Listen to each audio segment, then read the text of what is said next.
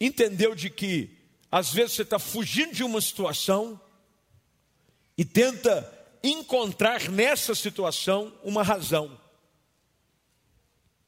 O texto diz que Davi está fugindo de Abimeleque e se faz de louco. Tanto é que quando você lê o cabeçalho do salmo, algumas Bíblias assim o trazem, vai dizer de que Davi escreve esse salmo quando ele foge diante de Abimeleque e se faz de louco.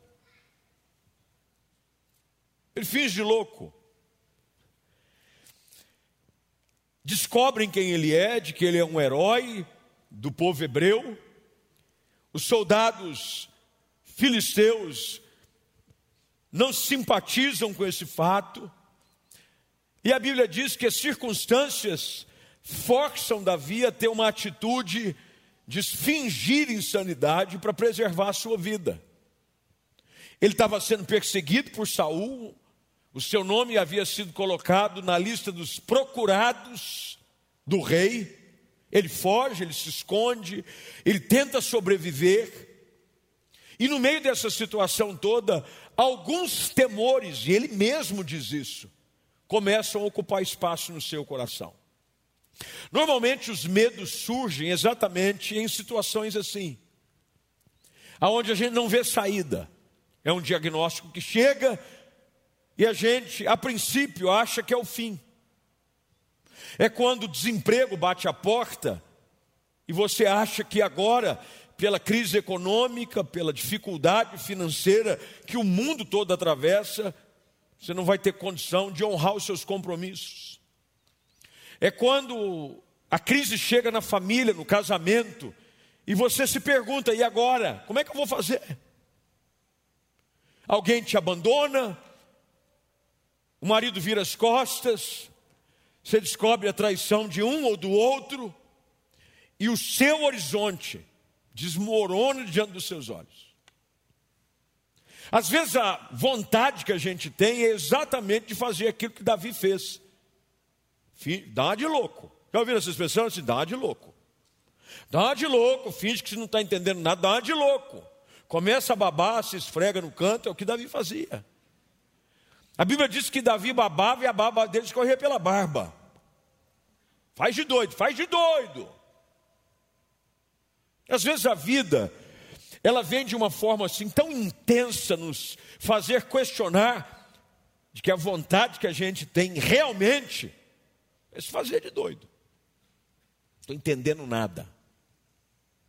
Até que nesse contexto, aonde o medo tende a querer nos colocar contra a parede, Davi nos ensina algo que é importantíssimo para sair dessa situação e olhar para frente com esperança de que dias melhores virão.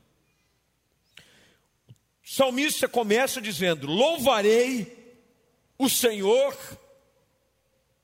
de vez em quando, só quando tudo estiver bem, quando o vento estiver soprando a meu favor, quando a conta tiver com saldo positivo, quando as faturas estiverem em dia, quando o cartão de crédito estiver quitado, quando os filhos estiverem todos saudáveis, quando o casamento tiver um mar de rosas, também. Mas o salmista diz: Eu louvarei o Senhor em todo. Meu irmão, dizer isso quando tudo vai bem é fácil. Eu quero ver você dizer que você vai louvar Deus quando todo mundo está querendo arrancar seu pescoço. Louvarei ao Senhor em todo o tempo. Quando você olha esse salmo, diz: Davi estava vivendo o melhor momento da sua vida.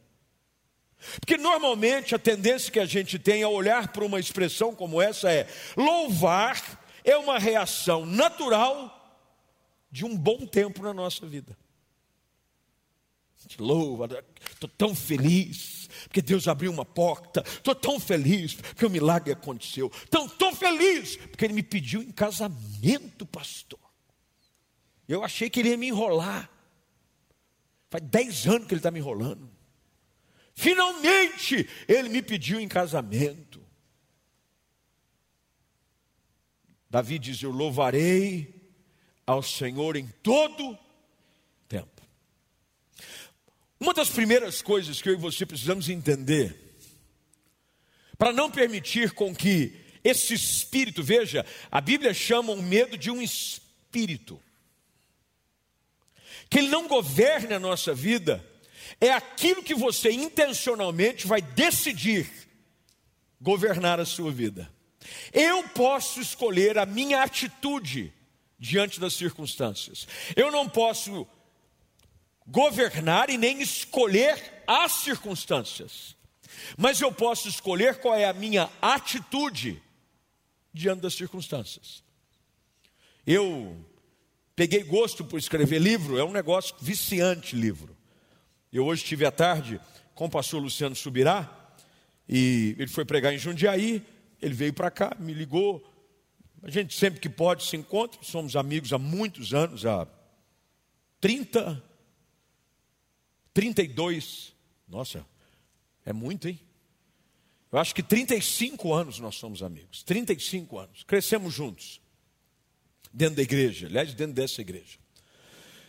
E ele me chamou, nós começamos a conversar. Ele é um escritor fantástico, sempre produz material bom. Saiu um livro novo agora dele, Graça Transformadora, você tem que ler. É um livraço também, 400 páginas, não é para qualquer um, não, é livro bom, caldo grosso. E a gente está falando sobre projetos, e eu estou lançando um livro agora, mesmo tendo terminado esse, eu estou relançando um outro, que já está quase pronto, mas até abril do ano que vem, mais ou menos, tem um livro, o qual eu estou escrevendo, estava até então, porque eu já recebi o um material do Dr. Dale Galloway, esse senhor que faleceu, chamado O Poder da Sua Atitude. O poder da sua atitude. A minha atitude tem o poder de mudar ambientes. O que, que Davi está dizendo? Eu escolho louvar a Deus em todo tempo. Tanto é que ele continua o salmo dizendo: Os meus lábios sempre o louvarão. Ele não vai dizer que eu, eu só vou louvar quando o vento me for favorável. Ele diz: Os meus lábios sempre te louvarão. E aqui fica uma pergunta para você: você só louva e você só adora Deus e você só bendiz o nome de Deus quando tudo te vai bem ou você escolhe adorar a Deus em todo o tempo? Lembra da história de Jó, homem íntegro, reto, temente a Deus, que se desviava do mal?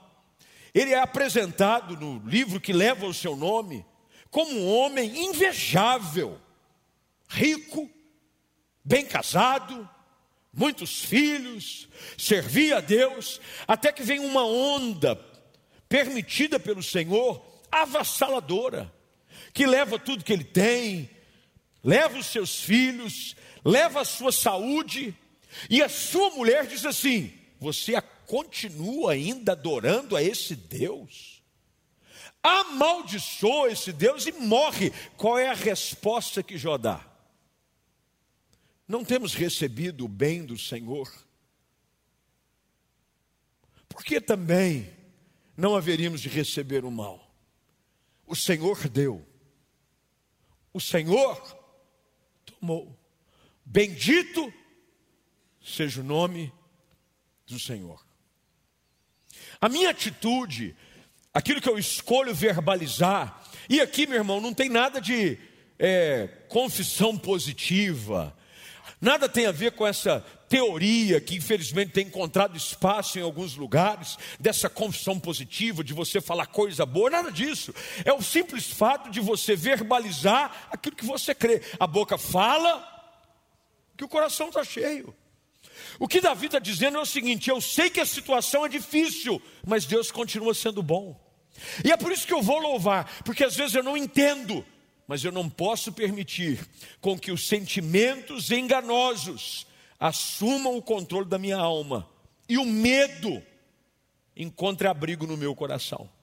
Então ele escolhe louvar a Deus em todo tempo.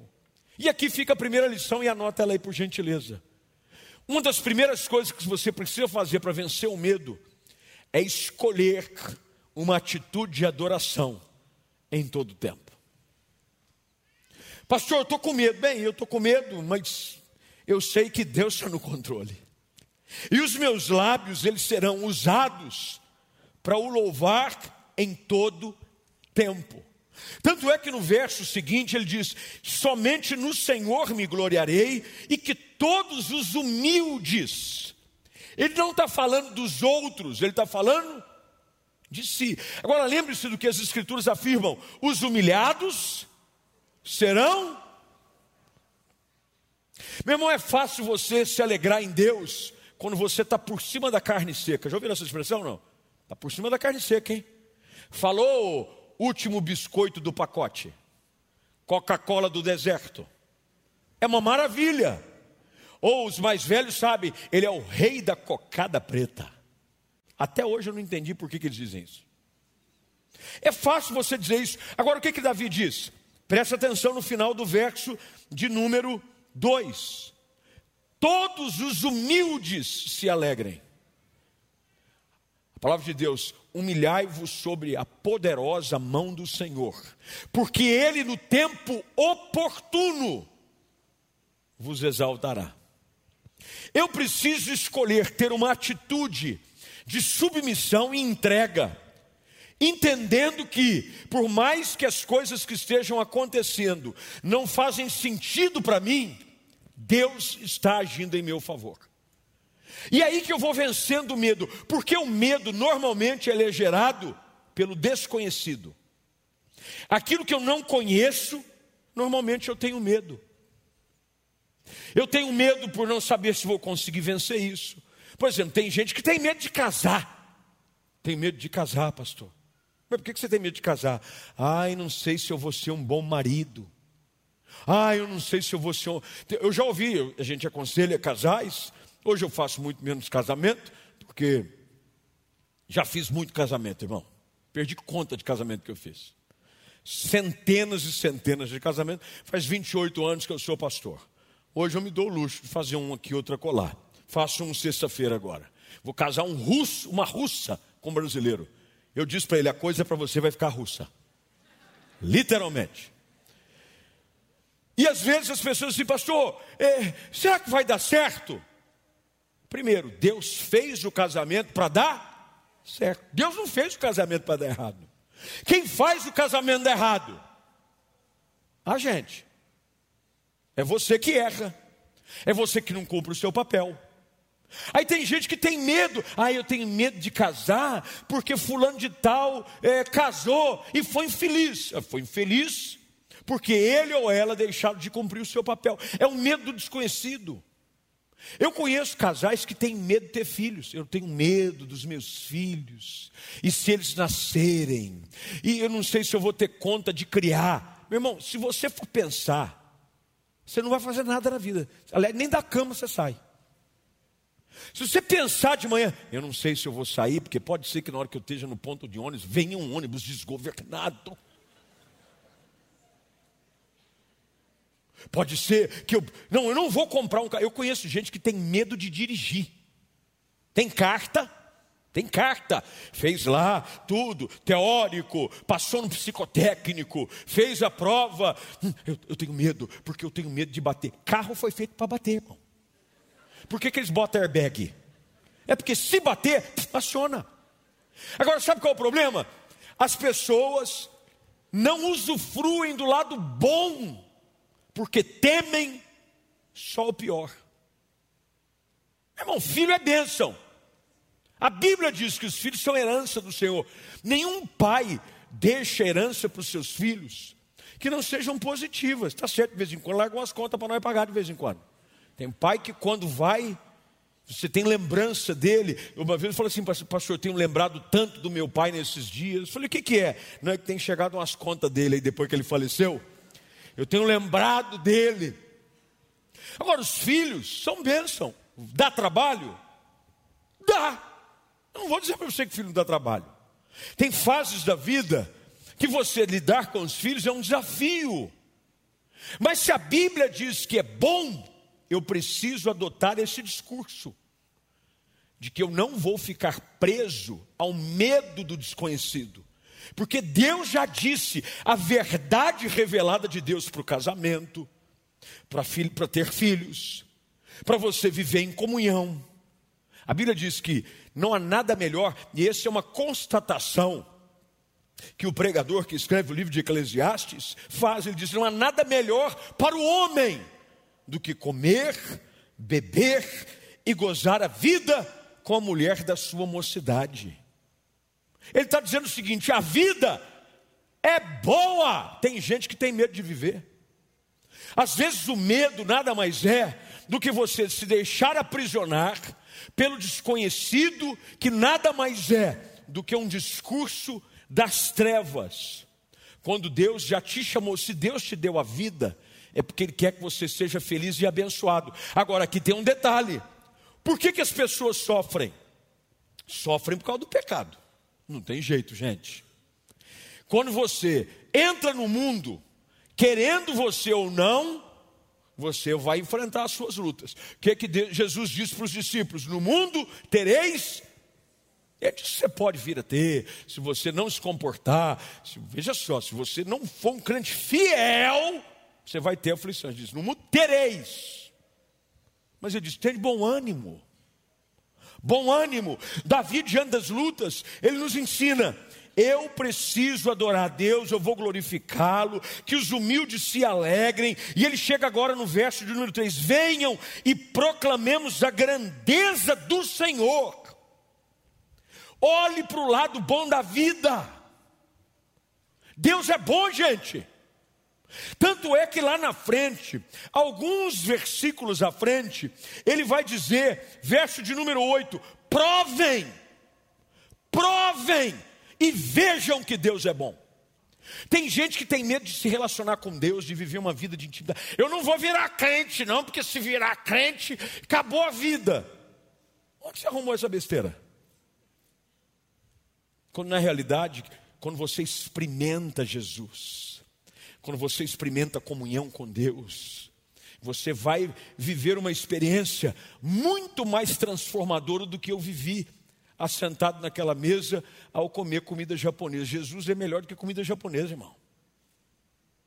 O salmista diz aqui: Olha, eu busquei ao Senhor, verso de número 4, e ele me respondeu. Você sabe qual é a melhor maneira de você vencer os seus medos?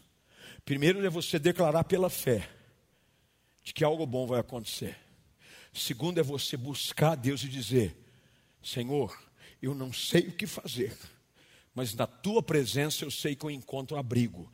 E olha a surpresa que Davi tem, e ele compartilha conosco nesse salmo. Ele diz: Eu busquei ao Senhor e ele me respondeu. Olha que fascinante, livrou-me de todos os meus temores. Ele não disse assim, mudou a minha situação. É isso que ele disse? Virou para o meu lado Agora a maré está a meu favor. É isso que ele disse? Ele disse: não.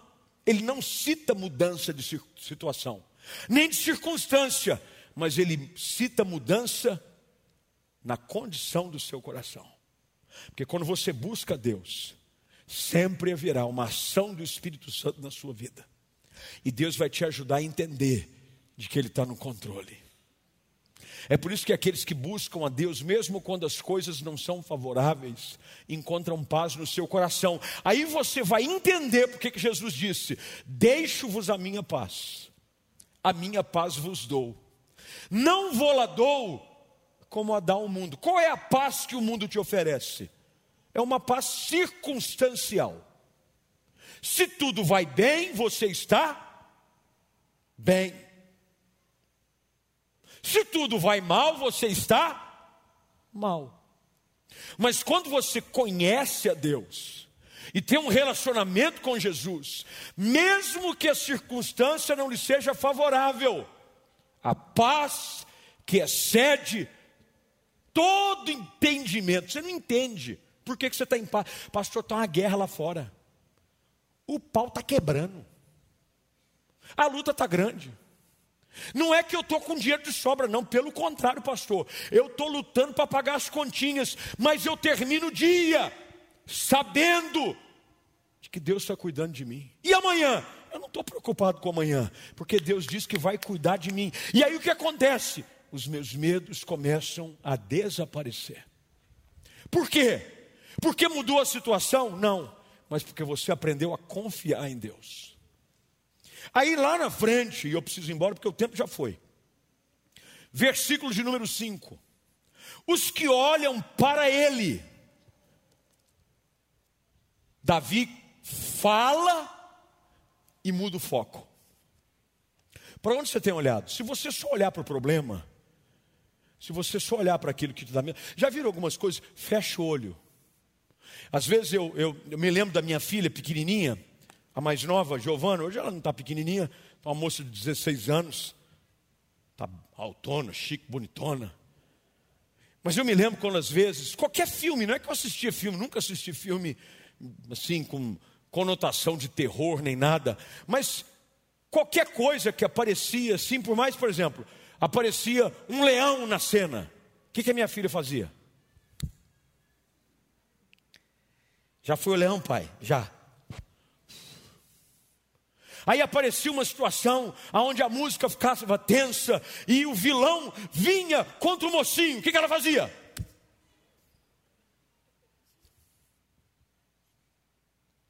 Se você continuar olhando para aquilo que te assusta, você vai ficar paralisado por isso. Olha o que o salmista está ensinando. Busquei ao Senhor e ele me respondeu, verso de número 5: Os que olham para Ele. Por que, que o salmista diz, lá no Salmo de número 121, eleva os meus olhos para os montes? De onde me vem o socorro? Vem do Senhor. Eu tiro o olho do vale, eu tiro o olho da circunstância, eu tiro o olho do problema, e a Bíblia diz: os que olham para Ele ficarão radiantes. O sentido ali é animado, entusiasmado. Você já viu assim, que alegria radiante, é aquela que contagia, porque quando você olha para Deus, você vê que é maior aquele que está em você do que aquele que está no mundo. Paulo fez questão de ensinar isso à igreja primitiva. Ele não diminuiu o problema, ele diz, mas maior é o que está em você. Paulo dizia: Eu mantenho os meus olhos fitos no Autor e Consumador da fé. Eu sei para quem eu estou olhando. Tire os olhos daquilo que te assusta olhe para aquilo que te gera esperança. É por isso que o autor escreve lá em Lamentações capítulo 3: Eu quero trazer à memória o que me dá esperança. Olha para a palavra, olha para as promessas, olha para a cruz. O autor termina dizendo: Eu vou terminar, prometo, em 35 minutos. Verso de número 6 clamei ao Senhor. Primeiro ele adora. Vamos repetir aqui, ó. Primeiro ele adora. Segundo ele olha. Terceiro ele clama. Quando você decide adorar sem entender, quando você descobre quem Deus é, você começa a clamar com fé. Ele diz: Clamei ao Senhor em meu desespero, e ele te ignorou. Pior coisa que tem é você conversar com alguém te ignorando. É a maior reclamação das mulheres. Mas também elas querem conversar na hora do jogo. Eu não sei que espírito é esse que atua na vida das varoas. Elas querem conversar na hora que o jogo está mais intenso. Esses dias minha esposa chegou Estava lá assistindo, apesar que foi livramento, porque era Flamengo e Palmeiras o inimigo se levantou. Aí eu estou lá assistindo o jogo, ela entra na frente, amor. Eu falei, amor, você não está entendendo. Você está dando lugar para o inimigo. O que, que é? Não, mas é que eu queria te falar, amor, agora não é o lugar de falar, não é o momento. Existe tempo e propósito para todas as coisas, está na Bíblia. Há tempo determinado para todas as coisas debaixo do céu. A hora de falar e a hora de se calar. Querida, agora é hora de calar. Nós vamos assistir o jogo. É ruim você falar com quem não te está dando atenção. Mas sabe de uma coisa? Deus nunca deixa de nos dar atenção. O salmista está dizendo: na hora do meu desespero, eu clamei e ele ouviu. Sabia que na hora do seu medo, você pode clamar a Deus e ele te ouve.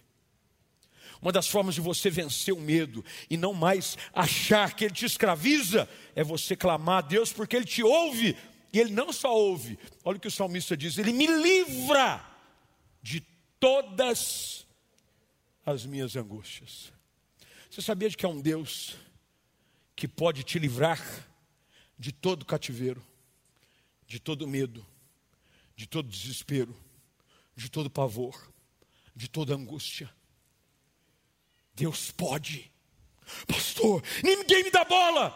Clame ao Senhor, Ele te ouve, Ele te livra das suas angústias. Porque o medo, ele vai como um efeito dominó, produzindo na nossa vida essa série de sentimentos. Porque ele diz decepção, desespero e angústia. Está aqui no texto. Olha lá, ó. se você pegar, os que olham para ele ficam onde? No rosto deles não haverá decepção.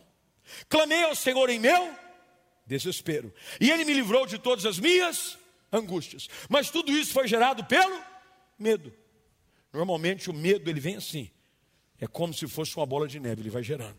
O medo, ele gera decepção. A decepção gera desespero. O desespero gera angústia. Mas em vez de você se deixar levar por tudo isso, clame ao Senhor, porque Ele te ouve e Ele acalma as tempestades da nossa alma. A última coisa que o salmista, é óbvio que a gente poderia aqui ficar bom tempo adentro do nosso tempo para falar sobre isso, mas ele diz: o anjo do Senhor é guardião. Por que, que eu não preciso ter medo? Porque a Bíblia diz que há anjos ao seu redor. Quando você acha que está sozinho, olha o que o salmista está dizendo: tem alguém com ordem de Deus recebida para me guardar. Você não está vendo nada. O mundo espiritual, meus irmãos, é um negócio assim complexo.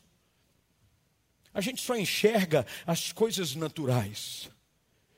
Mas quando você mergulha nas Escrituras, você vai ver um mundo espiritual. Você nunca está sozinho.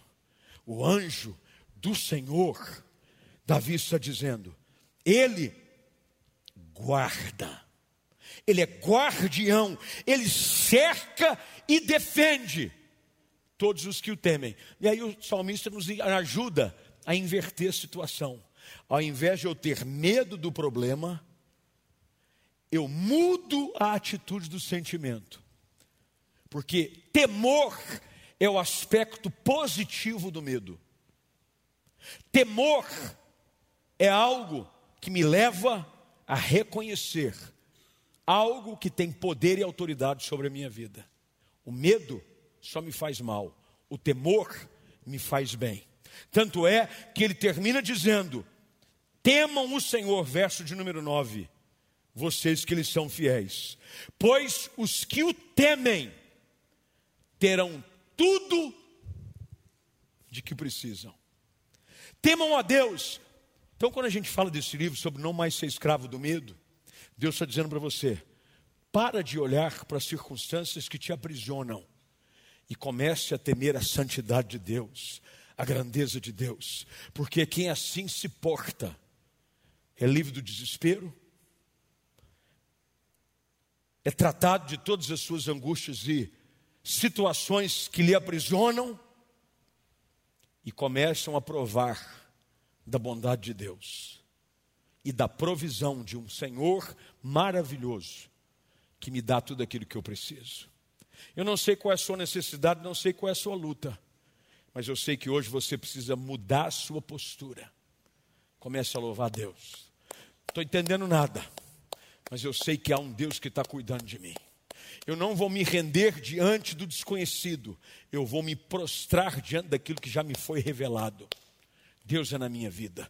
Há anjos do Senhor acampados ao meu redor, e os meus lábios vão proclamar os seus grandes feitos. E enquanto o desespero quiser tomar conta do meu coração, eu vou clamar ao Senhor, porque eu sei que Ele me ouve. Deus está te ouvindo hoje, está te ouvindo em casa, está te ouvindo aqui, está te ouvindo no seu quarto, Deus está te ouvindo em todos os lugares. E enquanto você clama, Ele ouve, e a Bíblia diz que Ele inclina os ouvidos na sua direção. E aí você começa a experimentar do cuidado da bondade do Senhor. O salmista, se nós tivéssemos mais tempo, eu nem li o, o versículo, porque eu já sabia que o tempo ia ficar bem apertado. E olha, porque eu pedi 35 minutos e a culpa não foi do pessoal, foi eu que falei que ia falar pouco. Mas eu nunca consigo falar pouco. O verso número 10 ele diz assim: Até mesmo os leões jovens e fortes passam fome. O que é que o salmista está dizendo aqui? É que não importa a figura do leão jovem e forte, é da sua maior força, é do ápice do poder de alguém. Ele está dizendo: não importa, enquanto você achar que você tem poder para resolver os seus problemas, haverá algo que vai surgir no seu caminho, que vai te fazer enfrentar o medo de frente. Mas ele termina dizendo: Mas os que buscam o Senhor, nada de bom faltará. O que, você escolhe hoje, hein? Você escolhe ainda se transformar em alguém que é vitimizado pelo medo do desconhecido, por aquilo que te assombra, pelo amanhã que é incerto para todos nós. Ninguém sabe. Mas de uma coisa eu estou certo: há um Deus que é bom e eu posso provar a bondade de Deus na minha vida. Prove. Prove. E você vai aprender, assim como eu, de que alguma coisa que você antes tanto condenava por não conhecer, é algo tão bom que se você tivesse descoberto antes, você veria experimentado mais cedo. E Deus vai te ajudar a vencer os seus medos, a derrubar os seus gigantes e a viver em direção àquilo que Ele tem prometido para a sua vida. Amém. Vamos ficar de pé. Feche seus olhos, curva sua cabeça, por favor. Eu quero orar com você nessa noite. Você que chegou aqui talvez aprisionado por alguns sentimentos que te limitam. E Deus te trouxe aqui para ouvir o testemunho de uma pessoa. Isso aqui não é poesia, isso é testemunho de vida. É um homem que está dizendo: a circunstância está querendo me provar e me convencer de que eu tenho que me render ao pavor, ao desconhecido, mas eu escolho louvar o Senhor em todo tempo. O seu louvor sempre estará nos meus lábios. Eu vou me curvar diante da sua soberania. Eu vou olhar para Ele. E enquanto eu olho para Ele, eu percebo de que eu estou seguro. E eu vou clamar. Eu vou buscar e Deus vai me socorrer.